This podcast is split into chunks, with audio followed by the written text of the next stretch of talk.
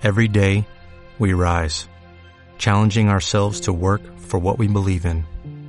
At U.S. Border Patrol, protecting our borders is more than a job, it's a calling. Agents answer the call, working together to keep our country and communities safe.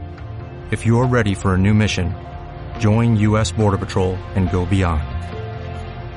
Learn more at cbp.gov/careers.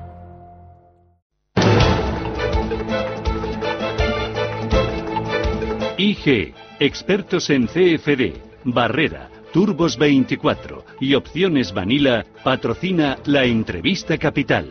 Vamos a hablar de la subida del salario mínimo, de ese acuerdo al que llegaban ayer, primer acuerdo de la legislatura, al que llegaban gobierno, patrón y sindicatos para subirlo hasta 950 euros este año. No ha dejado conforme a casi nadie, lo importante es que hay acuerdo. Escuchamos a la ministra de Trabajo, al secretario general de UGT y al presidente de la COE digamos que es como un paso firme hoy, pero en un horizonte estratégico. Estamos aquí para cambiar la vida de la gente. No hace falta que les explique lo mucho que mejora la vida de los trabajadores elevar el salario mínimo hoy a 950 euros. Por tanto, eh, no hay ninguna excusa el día 1 de enero del año 2021 todos los convenios colectivos deberían de tener un salario eh, convenio mínimo de eh, mil euros. En ese sentido, eh, me parece que, este acuerdo de incremento del salario mínimo interprofesional da ese tiempo necesario para que se desarrolle plenamente la negociación colectiva, el acuerdo entre las partes. Nosotros pensamos en estos momentos, eh, estamos hablando de que este año va a haber un crecimiento que no es el que hemos tenido los años anteriores, estamos hablando del crecer un 1,5% y por tanto esto de estar hablando de aquí a cuatro años, primero veamos cuánto va a durar la legislatura, eso por otro lado, ¿no? Pero luego aparte eh, el, eh, el, tema es, a nosotros nos preocupa este año qué es lo que tenemos que hacer, el año que viene ya hablaremos de lo que tengamos que hacer, pero no vamos a hablar de sendas cuando entiendo que es un eh, acuerdo eh, de dos partidos, pero que realmente nosotros estamos en el día a día, en el trabajo diario y en esa responsabilidad. Bueno, por ninguna de las partes quedaron muy satisfechas. Vamos a hablar de ese salario mínimo, se pregunto enseguida, pero dejarme que salude antes a Florentino Felgueroso, investigador asociado de eh, FEDEA. señor Felgueroso, ¿qué tal? Muy buenos días buenos días. porque usted, eh, junto a otro economista, junto a Marcel Janssen, han, echado cuentas, ¿no? Han, realizado un estudio del impacto que tiene en el mercado laboral subir el, salario mínimo entre el profesional. ¿Tiene impacto eh, un incremento del salario mínimo? ¿Qué impacto es el que tiene subirlo en el, en el, mercado laboral y de qué depende ese impacto? Bueno, depende, depende de muchos factores. y, lo que comentamos es que inicialmente tenemos evidencia no vamos a decir que es ambigua, sino que en determinadas circunstancias salen efectos positivos y negativos. Todo lo que hemos mirado es hasta dónde llegaríamos en la distribución salarial y uh, si no hubiera efectos uh, inicialmente sobre el empleo. Es decir, cuál sería el nivel de cobertura, cuál sería el salario en relación con salario mediano y, y, uh, y pues indicadores que muestran una evolución ya desde hace unos cuantos años Ah, porque bueno, el aumento del salario mínimo no es ah, de, ahora de enero, ah, sino que llevamos ya pues cuatro años casi consecutivos con aumentos considerables, empezando por el año 2017. Globalmente es un 45% de aumento en cuatro años, lo cual nos lleva a un, a un episodio que no hemos vivido prácticamente en, el periodo democrático. ¿no? Mm, es decir, señor Fregoso, que cuando, por ejemplo, BBVA o el Banco de España eh, avisan eh, de que una subida del salario mínimo tiene impacto en el mercado laboral, eh, ¿cuánto de razón tienen? Probablemente tengan razón a, partir del momento en que uno mira los niveles de cobertura, por ejemplo, para los, los, los trabajadores y las empresas más vulnerables, digamos, en el mercado de trabajo. ¿no? Ah, ya con 950 euros ya alcanzamos tasas de cobertura probablemente muy importantes en algunas comunidades autónomas, como mencionábamos antes, hay diferencias importantes entre territorios, pues llegaríamos casi al entre el 15 y el 19% en, en Canarias, uh, en Extremadura o en Murcia, llevamos tasas muy elevadas también en Andalucía. Um, serían tasas también muy, muy elevadas entre los más jóvenes, las empresas de, de, pequeño tamaño, las nuevas empresas, sobre todo las de nueva creación, pues suelen usar más el salario mínimo, pagar más el salario mínimo los primeros años que, que las que ya están bien implantadas. Es decir, hay un segmento del, del mercado de trabajo que habitualmente consideramos o definimos como el más vulnerable, en el cual, bueno, pues las estadísticas de cobertura y, de incidencia, pues evidentemente explotan, ¿no?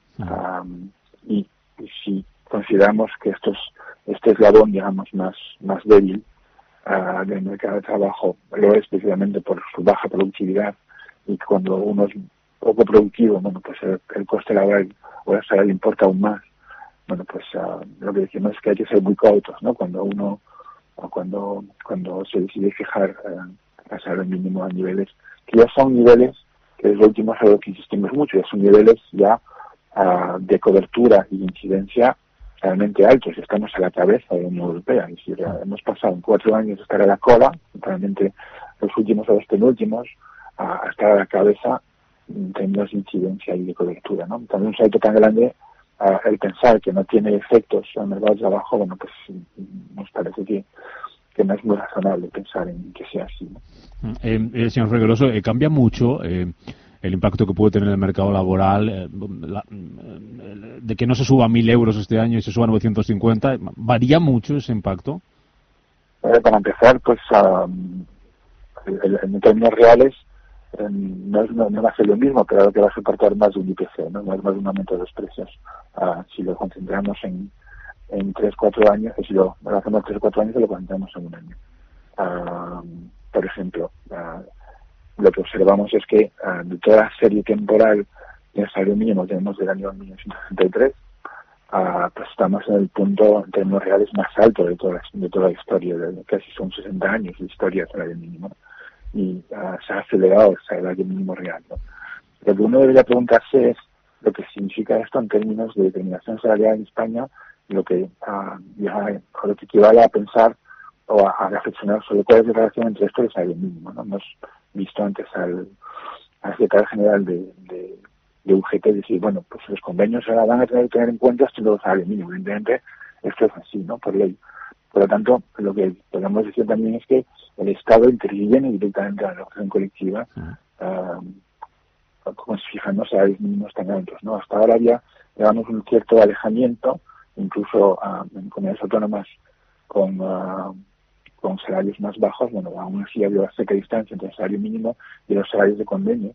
Ahora, con este salto tan grande, pues en muchas comunidades autónomas está, ha superado el mínimo de, de varios convenios y en otros se ha acercado mucho, ¿no? Es decir, que, que las bases iniciales de innovación no son las mismas que, que, que hemos vivido a lo largo de 40 años. ¿no? Es, es un sistema completamente nuevo y distinto y, y ahí también hay que ver hasta qué punto cómo influye la negociación colectiva en el sentido de si hay efectos contagio, no hay efectos contagio en la negociación colectiva, si ahora nos ponemos todos a reclamar un salario uh, mucho mayor porque, uh, digamos, los, los uh, de la escala, digamos, más baja de, de las relaciones profesionales, pues han visto aumentar su salario en un 45%, ¿no? También podemos decir, yo también quiero un poquito del pastel, ¿no? Mm. Bueno, esto es lo que puede llegar a pasar con la negociación colectiva e incluso pues a nivel individual quien pueda negociar su propio salario. El problema de, del deslizamiento, si bien se puede haber contenido hasta ahora, si sigue creciendo el salario mínimo, pues, pues se puede producir un deslizamiento salarial sobre los demás salarios. ¿Y a cuántos podría cual, afectar, más allá de la gente que cobra el salario mínimo? ¿Cuántos trabajadores habría que subirles el sueldo? Ahora en torno al salario mínimo ya hay mucha gente. Entonces, si nos fijamos en un mil, un mil, en mil euros, ya llegaríamos a, a una tasa de cobertura uh, realmente importante, ya más cercana casi al 15% que, que, que a lo que está ahora. Lo que quería insistir es que en términos de incidencia, es decir, en relación al salario, al salario mínimo, el salario mínimo, perdón, el salario mediano, ya estamos por encima del 60%. Y algo muy importante y es que en, el torno, en torno a, la, a, la, a, lo que es en el seno de la Unión Europea ahora mismo, y el Consejo, perdón, y de la Comisión Europea, de lo que se habla no es del 60% del salario medio, sino del salario mediano. Sí. Esto es la referencia de la que se está hablando hmm. cuando cuando hablamos de coordinación de salarios a nivel de a nivel europeo, ¿no? Hmm. Uh, y este 60% lo acabamos lo, lo, hemos alcanzado con estos 950 euros, es decir, ya habíamos alcanzado el objetivo que en muchos países no, no han alcanzado todavía, estaríamos a la, a la cabeza realmente de, de, de, de, de este indicador, ¿no? Pues le agradezco las explicaciones. Bueno, Vamos a subir el salario mínimo hasta 1.200 euros y, oye, a, ya con 250 euros ya hemos llegado al objetivo que nos marcaría la Unión Europea. Le agradezco, como digo, a Florentino Felgueroso, investigador asociado de, de FEDEA, las explicaciones y explicaciones con números, que, siempre son más fáciles de, entender eh, sobre el impacto en el mercado laboral, en el empleo del, del salario mínimo, de esta subida del salario mínimo y la diferencia entre subirlo de, de 1.000 a solo 900, solo entre comillas, 950. Señor Felgueroso, gracias, hasta cuando quiera. Nos hablaba Florentino Fergoloso que no todos los sectores les afecta por igual, no todas las regiones. Quiero hablar brevemente con uno de los sectores que se han mostrado más críticos con la subida del salario mínimo, es COAG, la patronal, la, el sector agrario. Quiero hablar con el responsable de Relaciones Laborales de COAG, don Eduardo López. Señor López, ¿qué tal? Muy buenos días. Hola, ¿qué hay? Buenos días. Ustedes decían que la subida del salario mínimo a 1.000 euros era inasumible. A 950 euros, como ha quedado con este acuerdo, ¿es algo más asumible? Bueno, no, no va a ser tan tan perjudicial, pero pero 950 pues sigue siendo inasumible. Hay que hay que tener en cuenta que la renta agraria eh, en el sector agrario en el 2019 ha bajado un 8,6%, o sea, es un sector que da pérdida. Es un, un sector sometido a un proceso de, de liberalización de mercado eh, donde, bueno, pues no hay ningún tipo de control en frontera. Eh, los acuerdos comerciales siempre se ha utilizado la agricultura como moneda de, como moneda de cambio y sectores muy dinámicos, sectores eh, que han hecho grandes esfuerzos de inversión, de, un producto de, de, muy buena calidad, como son todo el sector de fruta y hortalizas, que además genera muchísima mano de obra directamente en la producción de fruta y hortaliza y del sector agrario en general, pero también todos los procesos de transformación del producto, de industrialización, buscando valor añadido. Y eso, lógicamente, pues nos llevan a tener que competir con producciones que vienen de países terceros con mano de obra muy barata y en unas condiciones donde no hay tantas exigencias medioambientales. Entonces, en esas condiciones no, no, no, no, ni, ni 950, porque la actividad agraria da pérdida. En ese sentido, pues yo creo que, bueno, es mejor siempre 950 que, que 1000, pero, pero es un, nosotros lo que queremos hacer una llamada de atención también al, al, gobierno de España y a las instituciones que lo mismo que se regula los salarios a los trabajadores, vía política, vía acuerdos, vía concierto y sobre todo mediante normativa legal, nosotros también apelamos a que el gobierno de España, eh, mediante normativa legal, eh, acabe con el abuso dominante de la gran distribución, toda la cuestión de productos reclamo, venta, venta pérdida. Ahora, por ejemplo, la campaña de, de, de líder de precio bajísimo, ¿no? con los productos agrarios y una estantería de aceites, ¿no?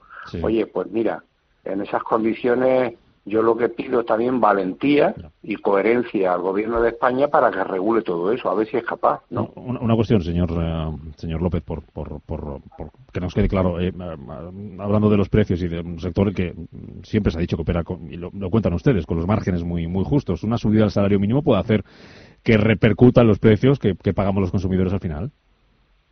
Mm, es imposible porque el sector agroalimentario es un sector muy abierto al, a las producciones que vienen de, países terceros y es que, por ejemplo, en aceite de oliva, que somos líderes mundiales y que exportamos, sin embargo, España compra eh, tanto aceite de oliva de países terceros como pueden ser Túnez o Egipto como aceituna de mesa. A nosotros, nuestras industrias y nuestras empresas no solo comercializan nuestras producciones, sino que traen producciones de, de países terceros. Y en ese sentido, pues es muy difícil eh, poder repercutir. O sea, yo soy productor de pepino y de sandía y sobre la producción que yo vendo es muy complicado que yo pueda decir, oye, pues mira, voy a poner dos céntimos más a la hora de vender mi producción. Es muy muy complicado, ¿no? Eh, porque, bueno, para eso habría que ir a una, a una preferencia comunitaria, a una política agraria europea donde se, se blinde o se controle todo lo que viene de fuera y una ley de cadena y sacar, por ejemplo, mm, sacar eh, a la agricultura de, de las normas de competencia para pues- que, bueno, de forma interprofesional también pueda fijar unos precios ¿no? a los productos que nosotros hacemos. Pues queríamos conocer su opinión sobre este asunto hoy, mm, esas eh, quejas que habían expresado ustedes en los últimos días, ese miedo a que esa subida les, les afectara y fueran a subir. Eduardo López, responsable de Relaciones Laborales de, de COAG. Gracias por, por acercarnos a esta visión. Muchísimas gracias a vosotros.